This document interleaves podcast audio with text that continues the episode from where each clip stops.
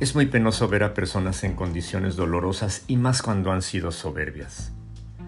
Cuando la señora Elvester Gordillo, lideresa de uno de los sindicatos de maestros en México, exhibía a los ojos de todo el mundo su estilo de vida rodeado de excesos y lujos, derrochando dinero que no le correspondía. Verle recluida, acusada de delitos del orden federal, abandonada por sus cómplices, sola y enferma, dejó ver claro que mientras más alto se está, cuando se cae, más duele.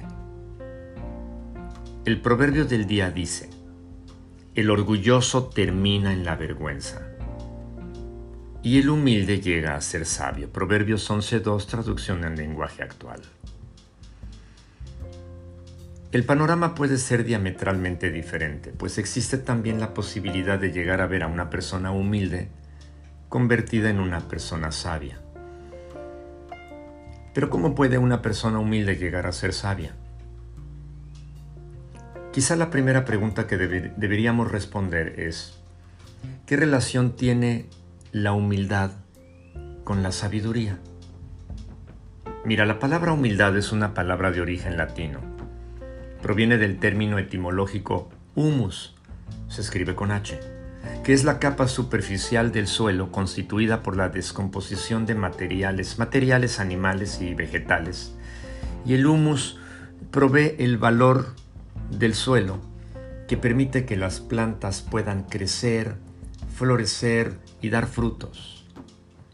Sin humus la tierra no tendría propiedades y la vida en el planeta tendría graves limitaciones porque sencillamente no habría vegetación. Paralelamente, la humildad se define como la virtud que consiste en el conocimiento de las propias limitaciones y debilidades y en obrar de acuerdo con este conocimiento. Si una semilla se humilla, aprovecha todas las propiedades del suelo en que es sembrada, se adaptará a las limitaciones y debilidades del mismo y genera vida a partir de los recursos con que cuenta. Esa capacidad de adaptación que hace que una semilla aproveche la materia orgánica de un terreno es lo que determina que se convierta en una planta generosa, floreciente, fructífera o que apenas sobreviva débilmente o incluso no viva. Puedes pasar por la vida con orgullo o con humildad. Si optas por el camino del orgullo, terminarás en la vergüenza.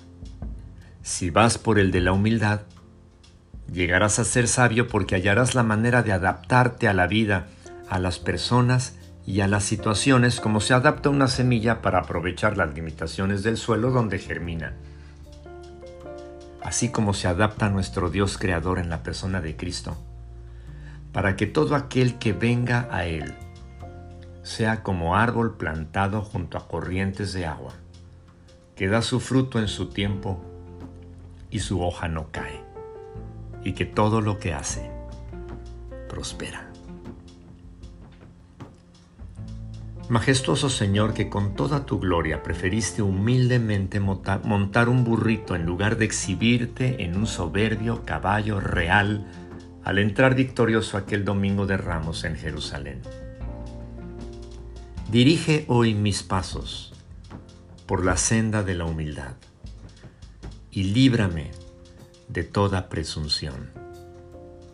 En tu bendito nombre lo ruego. Amén.